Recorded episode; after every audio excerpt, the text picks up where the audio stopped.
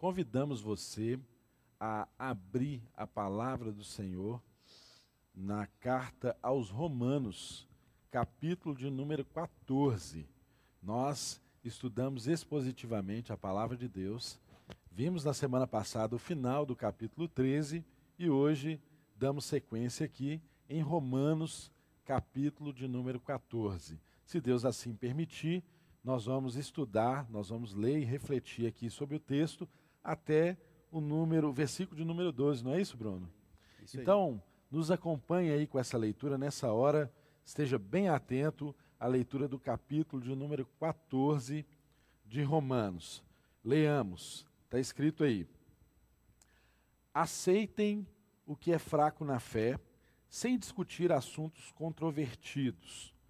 Um crê que pode comer de tudo, já outro, cuja fé é fraca, come apenas alimentos vegetais.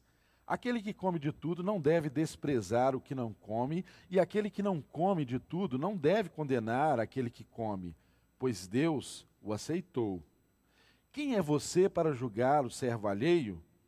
É para o seu senhor que ele está de pé ou cai, e ficará em pé, pois o Senhor é capaz de o sustentar. Verso 5. Há quem considere um dia mais sagrado que outro, há quem considere iguais todos os dias. Cada um deve estar plenamente convicto em sua própria mente. Aquele que considera um dia como especial, para o Senhor assim o faz. Aquele que come carne, come para o Senhor, pois dá graças a Deus. E aquele que se abstém, para o Senhor se abstém e dá graças a Deus pois nenhum de nós vive apenas para si, e nenhum de nós morre apenas para si. Verso 8: Se vivemos, viveremos para o Senhor, e se morremos, morremos para o Senhor. Assim, quer vivamos, quer morramos, pertencemos ao Senhor. Por esta razão, Cristo morreu e voltou a viver para ser Senhor de vivos e de mortos. Portanto, você que julga seu portanto, você, por que julga o seu irmão? E por que despreza o seu irmão? Pois todos compareceremos diante do tribunal de Deus, pois está escrito: Por mim mesmo jurei, diz o Senhor, diante de mim todo joelho se dobrará e toda língua confessará que sou Deus. Verso de número 12. Assim, cada um de nós prestará contas de si mesmo a Deus. Oremos.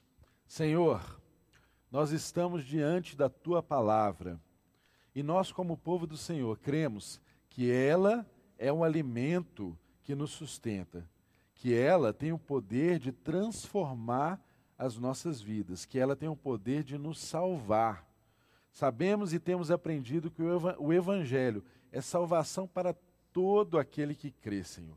Por isso, nessa hora, o nosso pedido a Ti, Senhor, é que essa salvação se materialize, se concretize na vida de cada pessoa que ouve o proclamar da verdade do Senhor e pedimos ao Senhor que nos dê graça, que o teu Espírito tenha total e plena liberdade no nosso meio, de modo a dar graça a quem fala e dar graça também a quem ouve.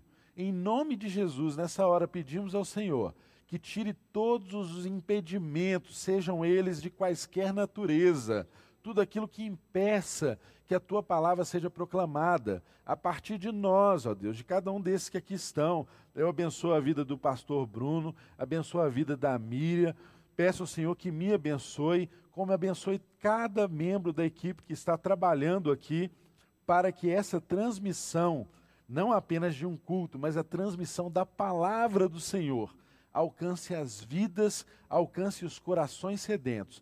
Por isso nós oramos para que o Senhor abra os olhos do nosso entendimento, abra os olhos do nosso coração, tal como Paulo nos ensina em Efésios, e nos revele aqui as riquezas da sua gloriosa herança nos santos. Revela-nos, ó Deus, aqui as preciosidades que há no Evangelho, os valores aqui estampados na tua palavra, Senhor. Que em nome de Jesus possamos prestar culto ao Senhor nessa hora com inteireza de coração, com inteireza de vida. Em nome de Jesus, nos entregamos mais uma vez a Ti. Amém, Senhor Jesus. Amém. Você que nos acompanha aí, esteja nessa hora atento àquilo que Deus certamente falará ao seu coração. Ele já tem falado, ele já tem dito. E a palavra dele está sendo proclamada profeticamente. Abrimos aqui a palavra do Senhor e nós cremos, nós temos a convicção de que ele falará aos nossos corações, como falará também ao coração de cada um de vocês que estão conosco aqui nessa hora, nos acompanhando. É, esse é um texto em que fala muito aqui de pensarmos no que é essencial e não deixarmos aquilo que é acessório é, prejudicar aquilo que é a essência, aquilo que é mais importante. Nós temos vivido tempos difíceis, né? tempos de confinamento, tempos em que as famílias estão têm andado preocupadas, tempos em que as relações têm sido desafiadas, não é mesmo? Porque estamos juntos assim o tempo todo. É, os pais estão sendo desafiados no, no cuidado com os filhos, é, os maridos com as esposas nas relações. Temos sido desafiados a pensar o tempo inteiro naquilo que é essencial, naquilo que sempre deve permanecer. E hoje nós vamos compartilhar do texto bíblico também falando de essencialidades, também falando de coisas que são fundamentais e que não, não podem jamais serem prejudicadas por aquilo que não é de tão grande importância.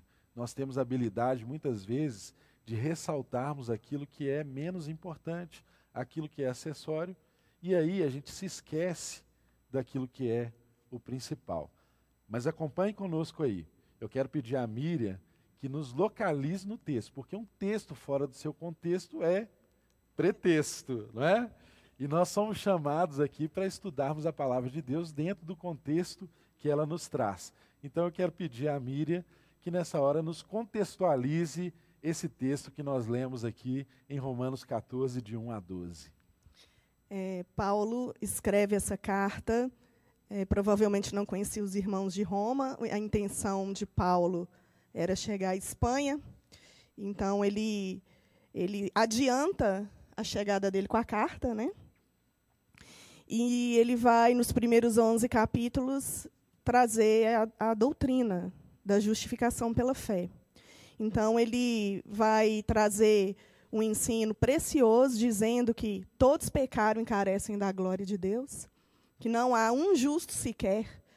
Não é porque se tem a circuncisão ou por obras é, ditas pela lei de Moisés que vai trazer a aceitação de Deus, mas a salvação, a justificação, era apenas por um meio que é, nivela todas as pessoas, sendo é, judeus ou não, né, judeus ou gentios, pela fé.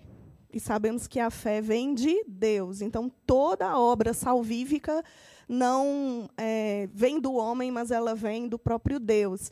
Então, a, os primeiros 11 capítulos, Paulo ele, ele vai trazer é, essa, essa questão, ele vai trazer exemplos que, de Moisés, exemplos de Abraão, né, exemplos do próprio Faraó, que Deus ele é soberano, ele faz é, com que a história do universo é, é se, se.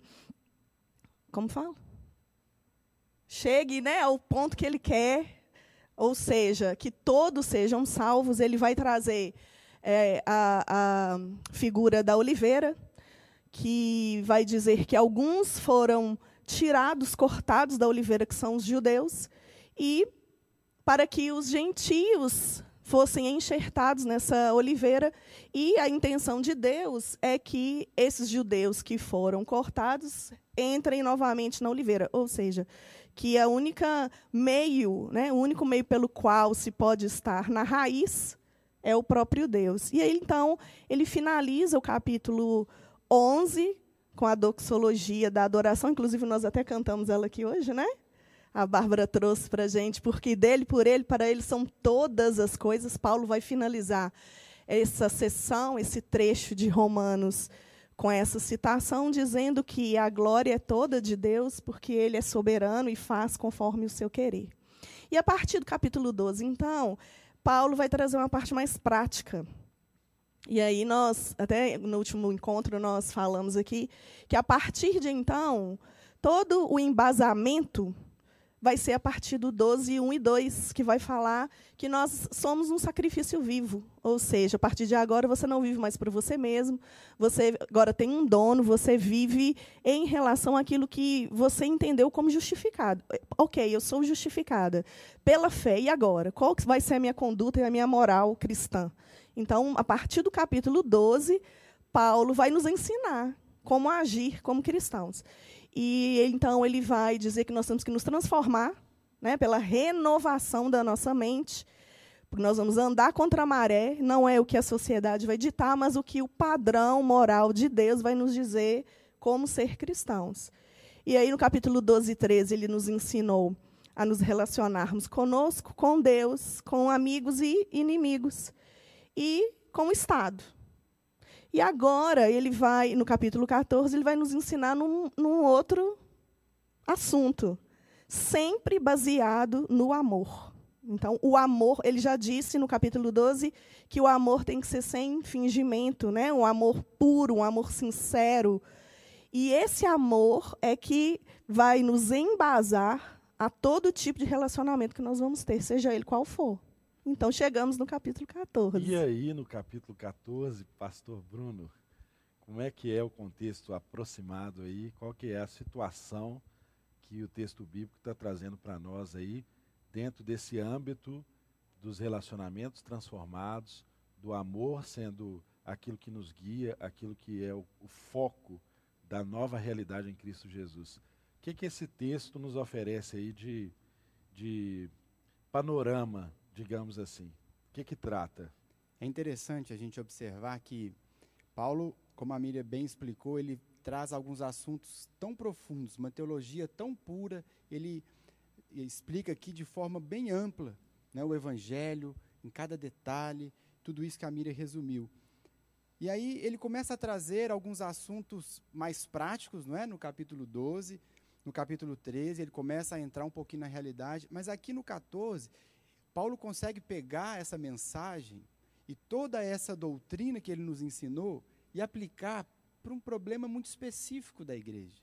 Não, ou seja, aqueles irmãos estavam passando por um problema e Paulo ele nos mostra que a nossa teologia, que aquilo que a palavra de Deus nos revela, aquilo tem impacto direto na nossa vida nos nossos relacionamentos. Né? A palavra de Deus ela não é simplesmente um conjunto de informações que nós absorvemos, que nós aprendemos e nos tornamos mais inteligentes por isso. Não.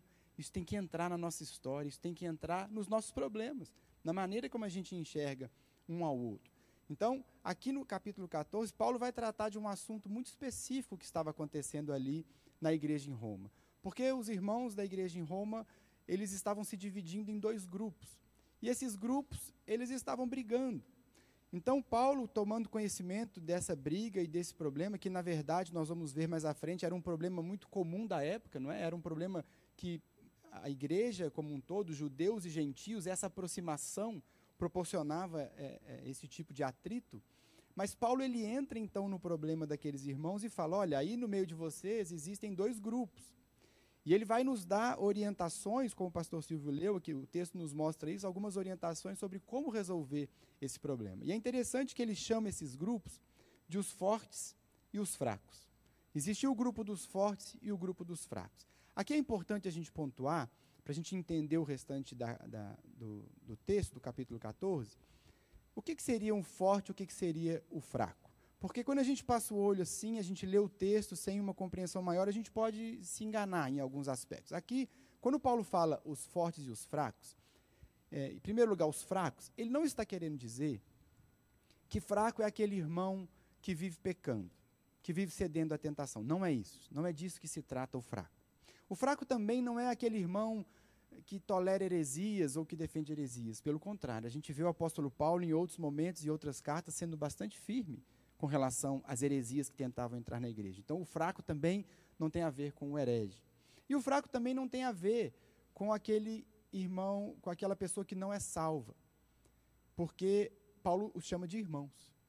Então, o fraco aqui e o forte, Paulo está dizendo sobre, sobre a questão da maturidade na fé. O que Paulo vai mostrar aqui é que o grupo dos irmãos mais maduros na fé estava brigando com o grupo dos irmãos mais imaturos na fé. Que é uma imaturidade também. Que né? é uma imaturidade. Nesse sentido, são todos imaturos, não é verdade? Mas então a gente precisa entender esse aspecto, porque o irmão forte é aquele irmão que está firme na sua caminhada. Ele entendeu, como a Miriam falou, a salvação vem pela fé, a salvação é pela graça, Jesus já nos aceitou, o sacrifício foi perfeito. Então, esse irmão ele está seguro e tranquilo na sua caminhada. Mas existem ainda, e isso nós vamos ver que acontece hoje também, aqueles irmãos que ainda estão um pouco imaturos, ainda não alcançaram essa, esse nível na caminhada cristã, e eles ainda acham que precisam de algumas outras coisas para deixar Deus mais feliz, para agradar um pouco mais o coração de Deus, que Deus vai ficar mais satisfeito se eles cumprirem ou se eles não cumprirem algumas coisas. Então, Paulo identificou esse problema aqui e falou: olha, tem forte brigando com fraco, tem fraco brigando com forte, nós temos que resolver esse problema. E o que é Miriam que o pessoal estava pensando que deveria fazer ou não fazer, como o pastor Bruno disse, para se tornarem mais agradáveis ou não, ou mais aceitáveis a Deus? O que, que você percebeu é, aqui, desse texto? Aqui aí? no contexto da carta de Roma, gente, o Bruno ele disse muito bem a divisão entre judeus e gentios, né? Mas eu vejo também uma divisão entre os próprios judeus. Por quê? Pensa, vamos pensar juntos. É, o judeu ele nasce ao oitavo dia ele é circuncidado e aquilo é representado como é, justificação para ele, salvação. Né? O judeu ele precisa ser circuncidado para pertencer à família de Deus. Ele cresce com essa mentalidade, ele cresce entendendo que tem festas para ele guardar, festas da lua nova, festas tabernáculos, etc. Né? Da expiação. É, ele aprende que não pode comer carne de porco, ele aprende que para comer carne, o, o, animal tem que ser degolado e, a, e, o sangue tem que ser aspergido. Ele, ele aprende vários costumes né, judeus. E, de, com 14 anos, o homem, o menino, ele vai seguir dois caminhos, ou ele vai se tornar um rabino, ou ele vai é, seguir a profissão do pai. Então, é tudo muito é, metódico e tradicional dentro da cultura judaica. E, de repente, esse judeu se converte, né? ele aceita Cristo como o Messias que viria, ele é justificado pela fé, e aí os irmãos chegam e falam: olha, a partir de agora você não precisa mais deixar de comer carne de porco. Agora você pode, não precisa mais fazer tenda do lado de fora de sua casa ficar uma semana lá dentro da tenda, explicando para seus filhos que Deus os tirou do Egito é muito conflitante, é um conflito de cultura. O que acontece? Alguns judeus, eles tinham tanta liberdade em Cristo, que a consciência deles os dava essa liberdade para deixar essas tradições. Então, até mesmo entre os judeus haviam discordância. Então, o que Paulo traz aqui, e, e a questão dos gentios? Os gentios vinham do paganismo, eles sacrificavam animais também e pegavam essas comidas, essa carne, e comiam no momento do culto pagão. Aí eles vão para o cristianismo, eles se convertem, e quando eles olham para a carne que eles sacrificavam, eles se lembravam do pecado, então eles deixavam de comer a carne. Então, é, é, é uma ambiguidade. É, essa, o fraco e o forte, você tem que analisar caso por caso. Né? Não é porque é judeu que é o fraco, não é porque é gentil que é o forte, mas você vai, é, você vai julgar isso mediante a consciência, se ela é livre ou não para se comer. Eu estava é, refletindo em casa, pensando assim, nosso GC, a gente tem uma reunião semanal. Aí um irmão se converte. Aí você faz um frango a molho pardo lá de lanche. Aí o irmão vira e, e fala: peraí, mas a Bíblia não fala que não pode comer sangue? A consciência do irmão está impedindo ele de comer aquele tipo de comida. Você já é livre para comer e não se sentir em pecado. Então, o que o que eu vejo é que nós, como igreja, nós temos que, que criar um ambiente propício, um ambiente que tenha liberdade para que esse tipo de coisa seja falada. Que se o irmão chega e fala, eu não vou comer, mas isso aí, aí você, ah, pelo amor de Deus, não, não é assim, não, é porque você acabou de converter, você é neófito na fé, ah, você vai aprender, você é novo. Você acaba criando um, um muro de separação que a Bíblia já fala que ele já foi quebrado. Né, quando eu dei aula na Academia da Bíblia, eu mostrei a foto para os, alunos. Existia um muro que impedia que os gentios entrassem no pátio. Eles poderiam só ficar no pátio, eles não podiam entrar dentro do templo. Esse muro já foi quebrado. E nós continuamos construindo esses muros quando a gente não dá liberdade para que o irmão exerça a consciência dele livremente ou não. Então, se o irmão chega e fala, eu não como determinada coisa, o que você tem que falar, oh, irmão, fica livre. É, se você não quiser comer, não, a gente não vai importar, ah, mas você fez conta, não tem problema, frita um ovo, você come ovo, vou lá fritar um ovo para vocês, somos irmãos da mesma forma. Isso vai gerar o quê? Dois caminhos.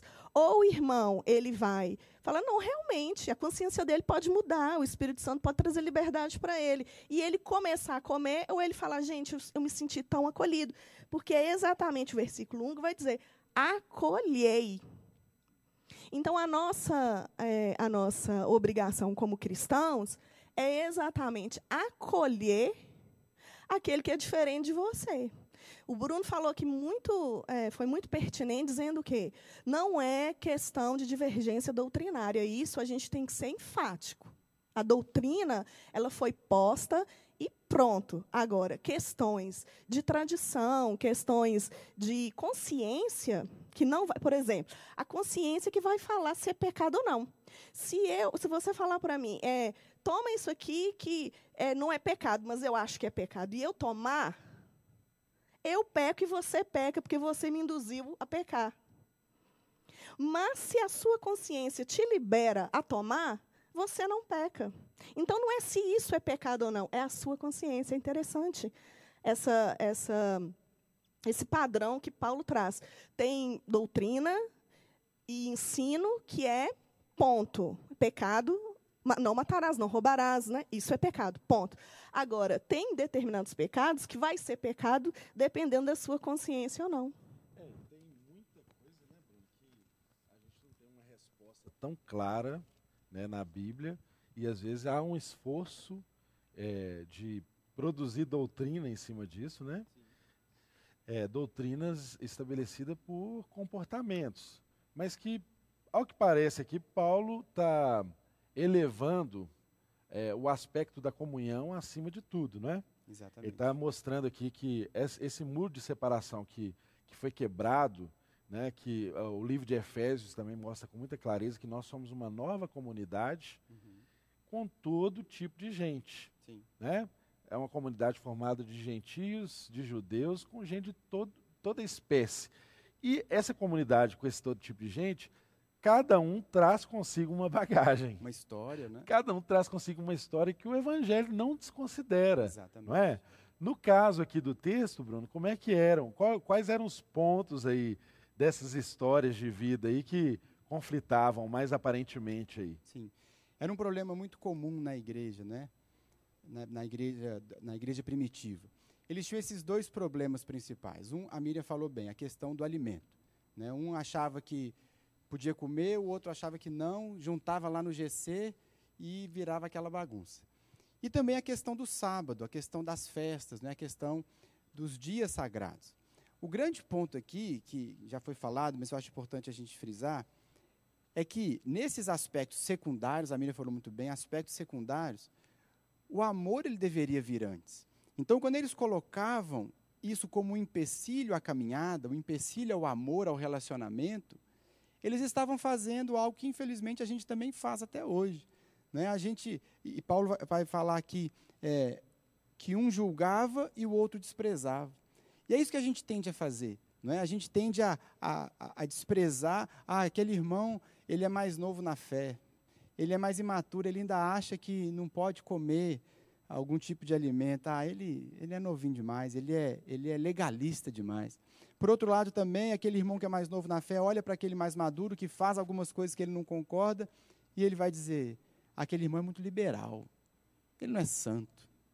Então, é isso que a gente precisa ter em mente. Esses aspectos, os alimentos, os dias sagrados e outros exemplos também que a gente vai falar aqui da nossa realidade também, tudo isso é um aspecto que a Bíblia não trata de forma definitiva, não é? Então, puxando aqui até um exemplo já para a gente, né, que me veio à mente.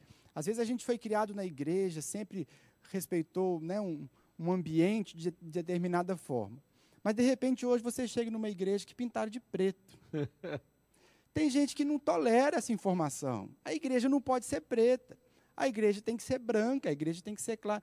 E a gente vê irmãos, então assim, é, aquele problema da igreja daquela época era o que podia comer e não podia, era o sábado, guardar o sábado, não guardar. Hoje nós temos os nossos, mas é impressionante como a reação é a mesma. Ah, vocês pintam a igreja de preto, vocês são liberais. Ah, não, você fica pegado à cor de tempo, você é muito legalista. Muito conservador. Muito conservador, exatamente. Então, é o problema comum. E a gente precisa, e esse que é o ponto aqui que a gente vai falar o tempo inteiro.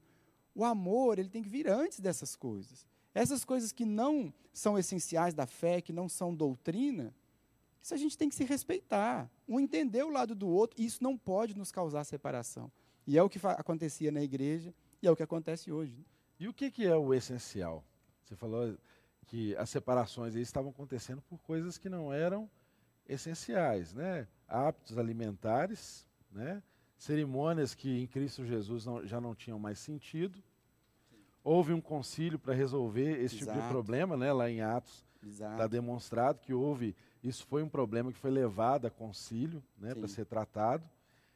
É, e o que que é, nós podemos dizer assim que é centralidade uhum. é, dentro do, do, contexto do Evangelho para a gente saber fazer a separação do que é essencial daquilo que é acessório, daquilo que não podemos desprezar, daquilo que devemos exigir, daquilo que não abrimos mão, para aquilo que nós podemos ter um olhar e uma certa condescendência. Sim temporária, né? Sim. O que, que você me diz disso, Bruno? É isso, é, isso é algo que a gente tem que atentar sempre, ficar muito atento para a gente não errar. Porque a gente não pode cometer o erro nem de elevar uma questão secundária a um ponto que é fundamental, que a gente não pode caminhar junto, se aquilo é secundário, mas também a gente não pode tolerar qualquer tipo de, de, de doutrina ou de informação que chega na igreja, como chega o tempo todo, né, coisas novas, informações novas, e a gente achar que a gente pode tolerar em nome da, da paz e do convívio.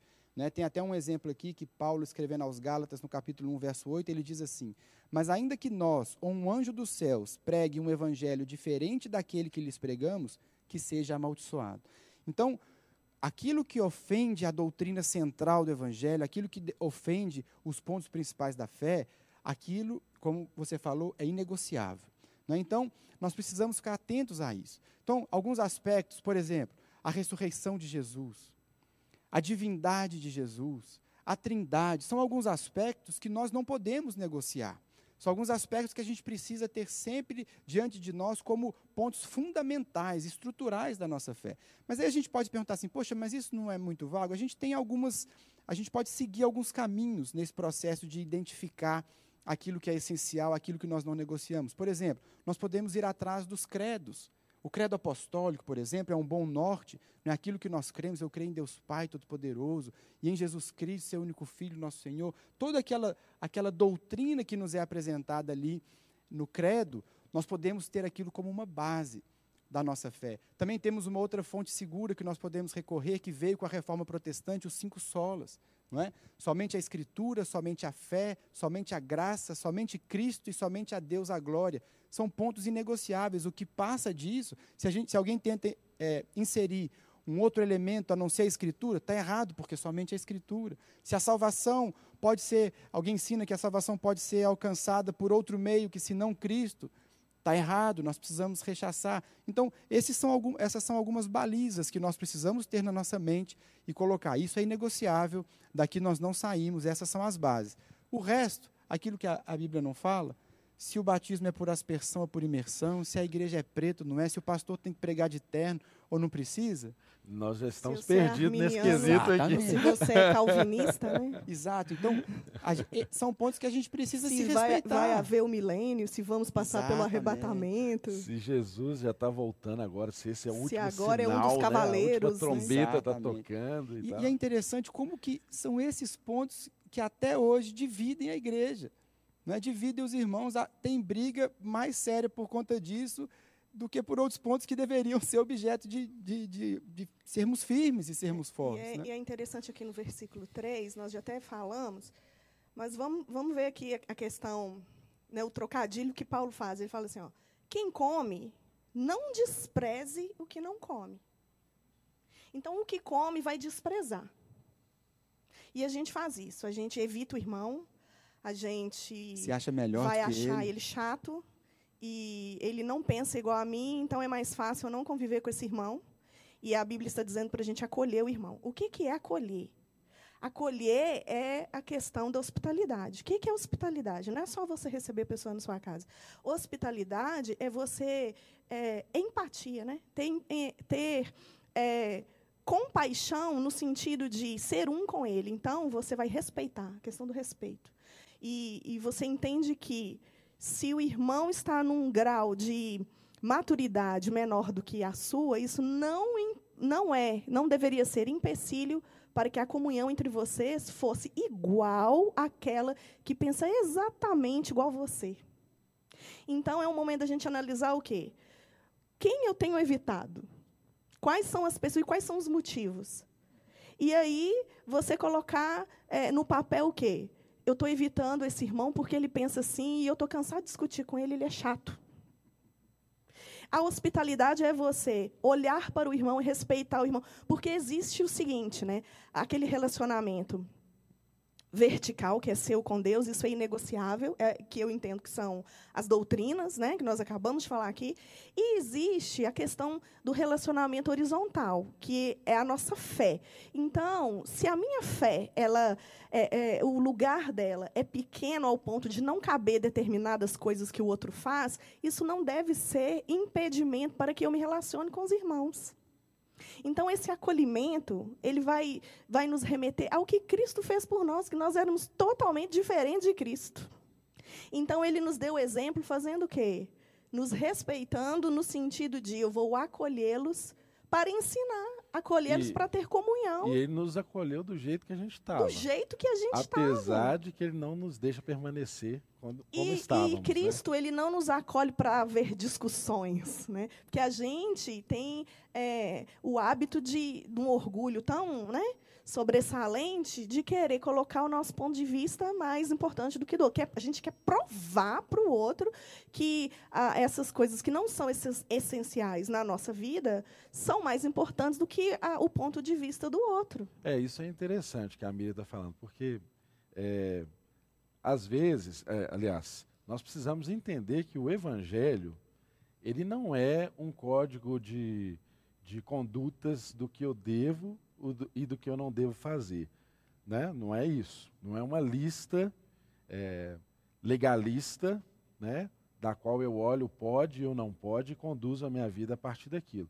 Como também o Evangelho não nos incita a sermos também é, os defensores da verdade é, a qualquer custo, inclusive quando a verdade nos afasta das pessoas, né? Porque é, não digo a verdade do Evangelho sendo a verdade, mas eu digo a questão de nós é, colocarmos apenas ah, o Evangelho como um argumento e a gente simplesmente usar a Bíblia para argumentar teologicamente e pro, promover com, essa, com essas argumentações, é, dar boas razões para separar as pessoas. Né? E Então é aqui- importante a gente pensar nisso, porque às vezes a gente tem a tendência de assumir a posição de que nós conhecemos a verdade, e aí, conhecendo a verdade, nós nos colocamos no lugar de juiz. E aí vai entrar aqui outro, a outra parte né, do versículo 3, vai falar assim: o que não come, não julgue o que come. O Bruno deu um exemplo prático. Ele falou: é, alguns irmãos não toleram que a igreja seja pintada de preto. Mas isso é motivo para que você julgue o irmão que, que o pastor que, que pintou a igreja de preto, isso vai tirar a salvação dele? Isso vai tirar a aceitação dele em Cristo? O que Paulo está dizendo aqui é o seguinte: todos foram aceitos por um único caminho, que é a justificação pela fé. Ponto. Aí no versículo 4, ele, eu amo esse versículo, que ele vai dizer assim: Quem és tu que julga o servo alheio? Quem a gente pensa que é? Porque é, você percebe que tanto o fraco pode pecar, quanto o forte pode pecar também? Né? É um caminho duplo. Porque se, se o fraco, ele eh, se o fraco julga e o forte despreza, Está errado, está todo mundo errado. Não, o, não, tem vantagem ser forte. O fraco peca na sua fraqueza e, e o, forte, forte na, na, sua, sua força. força. Então, é, esse um versículo 4 de equilíbrio, né, é para tá nos, nos alinhar. O forte e o fraco vai se alinhar agora. Quando? Quem você pensa que é para julgar? Ou quem você pensa que é para desprezar? Eu, eu até vou é, é, aumentar aqui a nossa nosso contexto, né, nossa contextualização aqui, porque nem desprezar e nem julgar nós temos direito de fazer. Exatamente. E aí nós vamos trazer um contexto agora do que, que nós estamos vivendo em casa. Nós estamos passando por uma quarentena, convivendo com o marido, com a esposa, com o filho. Já tem três semanas essa brincadeira toda, não tem? Aí você vai olhar para a sua. Eu, eu, recebi um meme falando assim, né, um, um áudio falando assim: gente, você acredita que a minha esposa tem até um assunto bom? que eu nem não, não, sabia que minha esposa conversava bem. Quer dizer, não tinha nem tempo para a esposa. Mas, enfim, agora está tendo tempo, né? E aí está tendo tanto tempo que começa, as diferenças começam a aparecer. E aí, o que, que nós. Como agir? Gente, eu vi. Agora, o que, que é o contexto. essencial na relação sua, né? Com a sua esposa. Deixa eu abrir um parênteses com seus aqui. Filhos. Essa semana eu fiquei assustada. Eu, eu vi um noticiário de que a violência doméstica aumentou consideravelmente nesse período. Por quê? Porque as pessoas estão convivendo próximas. E sabe o que, que me assustou? Um senhor de 71 anos matou a esposa de 68. Eu fiquei chocada, porque geralmente você vê jovens fazendo isso. Ou seja, a intolerância está fazendo parte do contexto das pessoas dentro de casa. Como agir? O amor, o respeito, o acolhimento tudo isso a gente tem que começar a praticar agora em casa. É, porque o texto está nos trazendo exatamente para essa essencialidade. É, quando a gente se aproxima, né, é, como alguém já diz, de perto ninguém é normal. quando se aproxima um pouco mais das pessoas, você vai conhecendo. E, de fato, nós temos que pensar, esses tempos, com todos os efeitos trágicos que tem aí, essa quarentena, esse vírus, enfim, Uh, uma coisa ele tem promovido, ele tem desafiado as nossas relações. Não é? Em casa, a gente tem repreendido a relacionar. É, e, e, isso nos faz refletir sobre o que, que é essencialidade nas relações. Né? É, hoje, eu consigo entender com mais clareza a essencialidade que um professor tem na vida do meu filho. Hoje eu consigo entender com mais clareza qual que é a essencialidade de alguém que consegue entreter, entreter de alguém que consegue lidar com criança, porque está sendo desafiador você ter atividades, você ter brincadeiras, você suprir tudo isso. Hoje é, é interessante a gente perceber o que, que é a essencialidade também nas relações do marido e da mulher, porque acontecia muito. A gente está nos tempos modernos aí, freneticamente, saindo de casa cedo, trabalhando o dia todo. Você corre, leva a criança para a escola, volta para o trabalho, vai, trabalha, chega em casa à noite cansado. E, de fato, o que, que acontecia? Às vezes você nem se relacionava com a pessoa que você está vivendo com ela há muitos anos. Então, de repente, você descobre ao longo desse confinamento que você tinha ali do seu lado um ilustre desconhecido. e a partir a esposa tem um papo bom, né? e a partir um ilustre desconhecido e a partir do ilustre desconhecido que está do seu lado como é que a gente se pauta a partir disso é o amor é sempre o carro-chefe das relações né então assim é claro que a gente está falando aqui das coisas do nosso dia a dia fazendo uma mescla aqui com o texto bíblico mas a gente não pode se esquecer disso que é o amor que autentica as relações é o amor que que coloca o que é importante e o que não é nas relações então às vezes não fica aí brigando por coisas pequenas, né? Às vezes a, a mulher acha que porque o marido está em casa, ele é, é o, o, um grande marceneiro, um grande eletricista, ele vai reformar a casa marido ele está à toa em casa. É, não tem marido, nem marido de aluguel pode trabalhar nesse tempo, né? Então, aí, às vezes, a esposa vai cobrar do marido um tanto de coisa que ele não tem habilidades para fazer naquele contexto. Às vezes, o marido está em casa e quer cobrar da mulher também que ela faça aquela comida sofisticada que ele comia no restaurante todos os dias, aquele buffet de 20 saladas, entendeu? E hoje é o tempo da gente se alegrar com um tomatinho com azeite e sal, entendeu? Arrozinho, feijão e um bife zoião já está ótimo, sabe? Então, assim, é tempo também da gente curtir isso e, mais do que nunca, pensar no que é essencial e não brigar pelas coisas que são acessórias. Não brigue com seu marido, não brigue com sua esposa, não brigue com seu filho, não brigue com seus pais. Aproveite esse tempo para aproximar e, e, e, levantar e realçar aquilo que é essencial. É isso aí. E é, é interessante, pastor, que a gente falou muito disso, acho que aqui vale a pena a gente pontuar de novo, que o capítulo 12, ele serve de introdução. O primeiro versículo do capítulo 12, a Miriam falou sobre isso na abertura. Ele serve de introdução para tudo que a gente está vendo. Então, Paulo começa falando assim: Portanto, irmãos, rogo-lhes pelas misericórdias de Deus que se ofereça como sacrifício vivo, e a gente pode trazer para cá. Rogo-lhes pelas misericórdias de Deus que se aceitem, que se acolham. É porque se nós entendemos a mensagem do Evangelho, aquilo que nós já falamos de um Deus que nos alcançou, de um Deus que nos acolheu, por essas mesmas misericórdias, o nosso comportamento tem que ser diferente.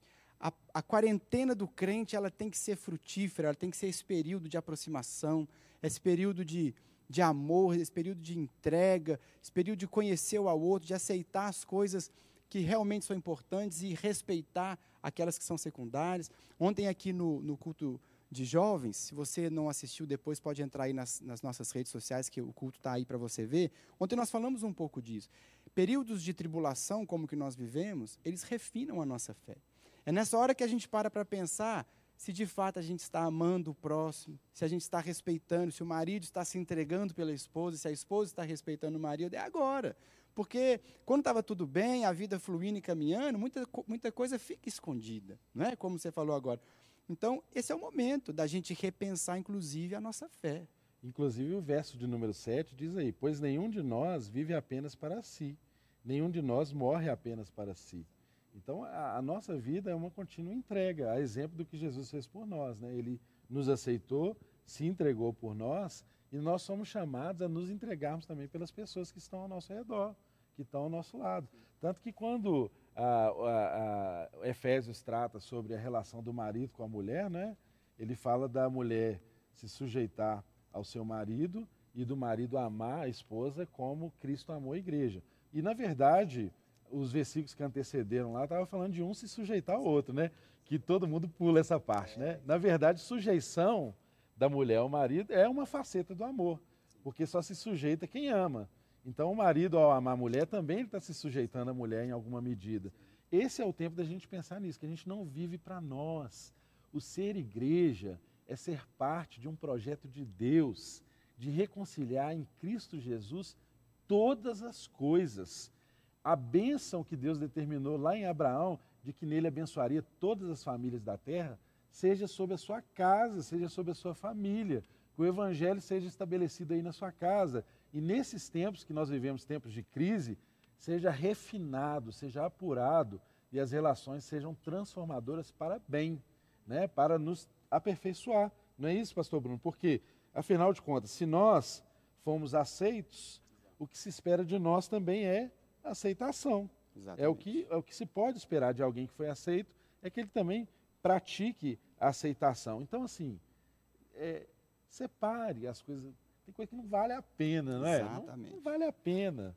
Né? Tem coisa que não vale a pena você colocar num, num patamar de, de algo essencial, de algo principal e, e brigar por isso e separar por isso. É muito interessante a gente perceber que Paulo ele trata tudo aqui, apesar dos problemas aqui serem problemas, parece ser trivialidades, né? Coisas, né? Às vezes a gente pode refletir assim, não, Paulo, ele, ele dedica aqui num livro tão importante como esse, mais de um capítulo para falar assim, de briguinha boba, né? De trivialidades, mas não. O que, que ele está defendendo aqui? Ele está defendendo a obra da igreja, a obra de Cristo na nossa vida através do Espírito Santo, que é exatamente de promover a comunhão entre nós. Porque a igreja é lugar do diferente. O reino de Deus é o lugar do diferente. Não tenha a pretensão de estar em igreja, de estar no reino de Deus num lugar onde você só vai encontrar afinidades, gente legal, gente que pensa como você, gente que faz como você. É exatamente como na sua casa. Eu tenho certeza que a sua esposa deve ser bem diferente de você e te desafia em muitas coisas que você precisa ser aperfeiçoado. De igual modo, o marido também desafia a sua esposa, os filhos. Um filho não é igual a outro filho, né? Eu estou esperando um filhão chegar aí no final desse mês. Que Deus nos abençoe. Já tem um filho, o Arthur. E assim, eu vejo pelos casais que já têm mais de um filho, né? Miriam tem, Bruno também tem, né? Nunca é um igual ao outro, mas não deixam de ser família, não é? E aí que está a riqueza, né? A riqueza está nessa, não deixa de ser família, e aí família, um defende o outro até a morte. Exatamente. Pode ser diferente, pode pensar diferente, mas se nós somos família, somos igreja do Senhor, nós temos um vínculo que nos une que é maior do que qualquer coisa que pode nos separar. Lembra Eu quando acho a que é tempo da gente pensar nisso, o não é? capítulo 13 falando que nós temos que respeitar as, au- as autoridades e nós falamos que o princípio que se aplica ali no capítulo 13 tem que ser aplicado em todos os níveis de relacionamento. Ou seja, dentro das nossas casas hoje, o respeito tem que estar pautado em tudo que a gente fizer. Né? E, e, é, são comportamentos em cadeia. Eu ci- citou aqui. Se a mulher vai ser submissa ao, ao marido, foi porque ele também se sujeitou a ela. Se ela está se submetendo, é porque ela admira ele. E essa admiração vem de respeito. E, e ele se deu é, por ser respeitado. Então, não tem um que come. Ah, não, eu- você começa primeiro, você, você, dá o respeito, que aí eu te respeito. Não existe isso Exato. né? Você é, faz o seu papel, você cumpre o seu papel e, e, é, flui naturalmente. Né? Os relacionamentos começam a fluir. Por quê? Porque você entende que existem limites para, para as suas ações. Né? Não é porque você é casado há 20 anos que você tem o direito de desrespeitar o cônjuge. Não é porque você é filho que tem direito de, de responder o pai. Então, eu vejo que, que esse texto ele nos traz esse, essa reflexão nesse tempo, dizendo o quê? Que, que mesmo em casa nós precisamos nos acolher. Você já pensou que triste a gente voltar, acabar a quarentena e ter um monte de casal separado? Porque não, não, não se aguentou durante esses dias? Filho que vai se desviar da igreja não quer saber de igreja, porque enquanto estava em quarentena não viu o pai nem a mãe orando, nem pegando na Bíblia. Então, esse é o tempo de, de pensarmos mesmo. Será que eu tenho cumprido o meu papel em casa? Nós vamos repetir isso aqui, eu acho que até acabar a quarentena. A gente tem que funcionar como igreja dentro das nossas casas. Se você não tem ensino. Ah, os meus filhos estão lá em casa agora. Com certeza eles não estão sentados. Um tem nove e outro tem três. Com certeza eles não estão sentados assistindo, olha, é mesmo. Não, você que não pega a, a Bíblia e contextualiza de uma forma pedagógica para eles, não. Você que não gasta tempo de, vem cá, filho, vamos sentar, e agora nós estamos dando um valor daqueles no kids da nossa igreja. Glória a Deus, Natália e Cris, amamos vocês. Viu? Porque vocês realmente ministram a palavra aos nossos filhos. Eu sempre volto para casa falando, o que que vocês aprenderam hoje? Eles falam tudo. Glória a Deus. Então, agora é a nossa e falando vez. nisso, Miriam, o Kids tem postado lá da nossa igreja. Tem Vai começar hoje um estudo sobre a Páscoa para Vários crianças, viu? devocionais, vários textos, né, para as crianças Eles vão acompanharem os pais juntos, né? Então, E os pais juntos, está sendo um desafio para muitos pais, né? É, é ir no caminho, não é? Exatamente. Ensine no caminho, ou seja, pega na mão do menininho e vai com ele, não é? Aqui, ó, toma aqui isso, isso que a professora do Kids mandou você ler, é isso? Não. Vai junto, né? O pai de família ora. Gente, outro dia o Fausto orou comigo lá, pôs a mão na minha cabeça, gente, eu até chorei, falei, que bênção. Ô, Jesus, glória a Deus. É, é, é isso, é ministrar sobre a esposa, a esposa orar pelo marido. E, e eu falei no devocional que eu gravei outro dia, Deus derramou os dons sobre nós para que nós possamos servir uns aos outros. Né? Qual que é o seu dom? Qual que é o seu chamado? Faz isso dentro da sua casa. Estabelece ali um altar de ensino na sua casa, no DP. Porque a, a- a mentalidade clientela faz o quê? Eu dou o dízimo, eu dou oferta, eu faço isso, faço aquilo, eu vou na igreja todo dia, então eu vou lá, vou sentar e vou receber a comida espiritual. Aí eu vou para casa, passo a semana inteira com aquele alimento. E só vou me alimentar de novo no GC ou no domingo de novo. Meu filho, está na hora de acordar. agora mais do que nunca nós temos aprendido que igreja não é um lugar, não é? Exatamente. Que nós somos igreja, Isso. nós manifestamos esse, essa graça, esse favor que foi derramado em nós através de nossas vidas. né? Então é tempo exatamente da gente manifestar isso a começar da nossa casa. Porque uma igreja forte, ela se faz de famílias fortes, né? de famílias edificadas. Então, o desejo nosso e a nossa oração é para que a sua casa seja um farol, seja uma referência em Deus para alcançar muitas e muitas famílias na terra. É tão interessante que a bênção de Deus a Abraão, né, é, não foi uma bênção individual, né? Ele não disse assim, Abraão, eu te abençoarei e em ti serão abençoados todos os indivíduos da face da terra. Não foi isso que a Bíblia diz, né? O que o texto bíblico diz é que em Abraão seriam benditas todas as famílias da terra, todas as famílias. Então, tem um propósito especial, sim. Eu sei, é desafiador em muitas circunstâncias, mas Deus está nesse negócio. Família é uma instituição divina. Então, cuide da sua e se de alguma forma você precisar da gente, nós estamos aqui para te ajudar nisso, nessa tarefa também. Isso também é o ser igreja. Mas, irmãos, já estamos caminhando para o fim aqui. Nós tratamos aqui acerca dessa aceitação, de nós não nos envolvermos com discussões que são controvertidas e que nem a Bíblia mesmo trouxe respostas claras para elas, né? O texto nos mostrou assim que essa aceitação tem a ver com o próprio Deus, porque ele nos aceitou, como mostra lá no verso número 3. Ela tem a ver também com Cristo, porque ele morreu por todos nós e ressuscitou por todos nós também, está escrito no verso 9. E essa aceitação também tem a ver com, é, conosco, com, com, com os fracos também, porque é, aceite porque eles são nossos irmãos e irmãs, portanto, somos membros da mesma família, ou seja, está todo mundo no mesmo barco. Se esse barco chamado igreja fosse afundar, todo mundo ia morrer. Exatamente. Mas ainda bem que a gente tem a garantia de Amém. que isso não vai Exatamente. acontecer. Nós estamos guardados em Deus. E aí, nós chegamos aí então no nosso último ponto aí. Vamos ver aí o verso de número 10, começa com uma expressão dizendo assim, portanto. Né? Portanto, sempre é uma expressão, é, uma conjunção que leva a uma conclusão, né? Sim. Então, diante de tudo aquilo que a gente já viu, já discutiu, já até já brincou aqui, trocando, fazendo essa troca, né? Vamos aqui ao portanto. Está escrito assim: portanto, você, por que julga o seu irmão? E por que despreza o seu irmão? Pois todos compareceremos diante do tribunal de Deus, porque está escrito: Por mim mesmo jurei, diz o Senhor, diante de mim todo joelho se dobrará e toda língua confessará que eu sou Deus. Assim, cada um de nós prestará conta de si mesmo a Deus. Pastor Bruno, o que é essa consciência de que um dia, é, primeiro, de que eu não fui constituído juiz sobre ninguém para condenar ninguém, apesar de nós fazermos juízo de valor acerca de comportamentos, Sim. né?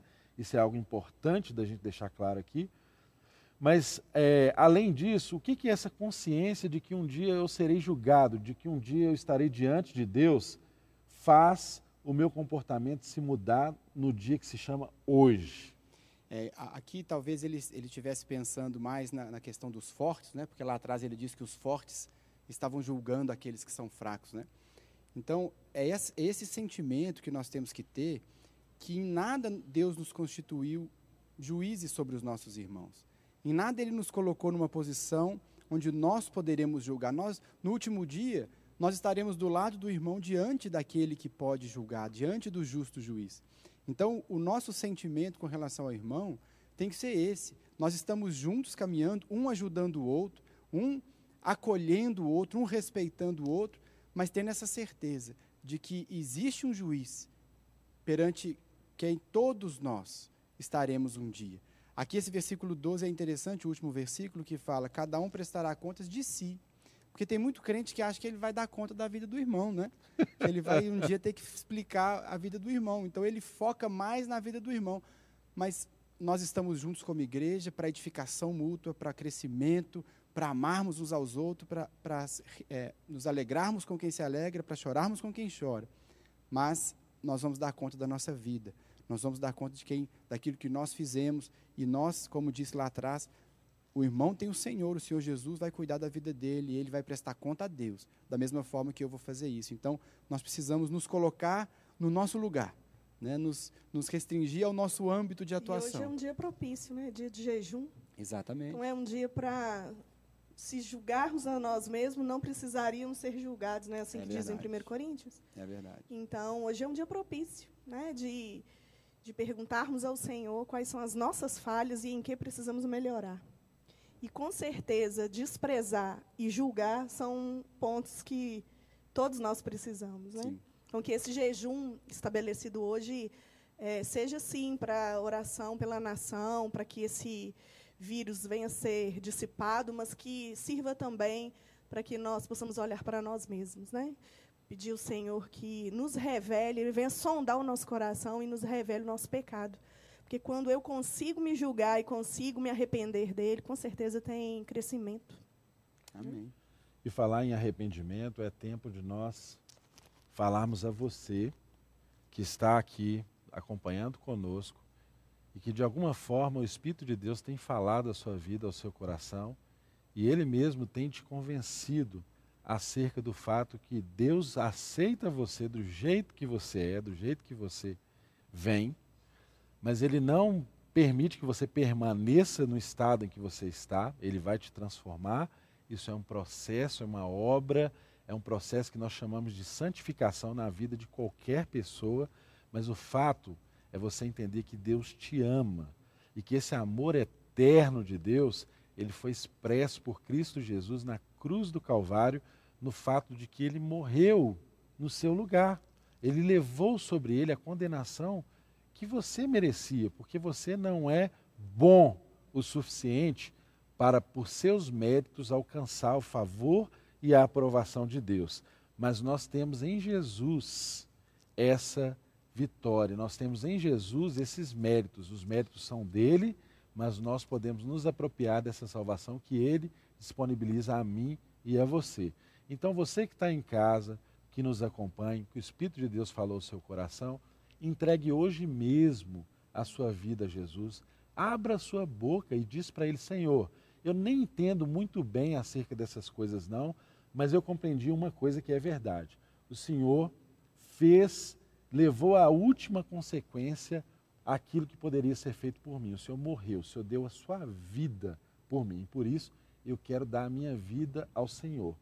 Que nessa hora o próprio Deus te convença de que um dia todos nós, todos nós estaremos diante do juiz.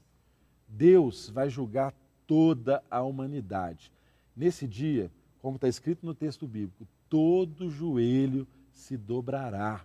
Nesse dia, toda língua confessará que Jesus Cristo é o Senhor.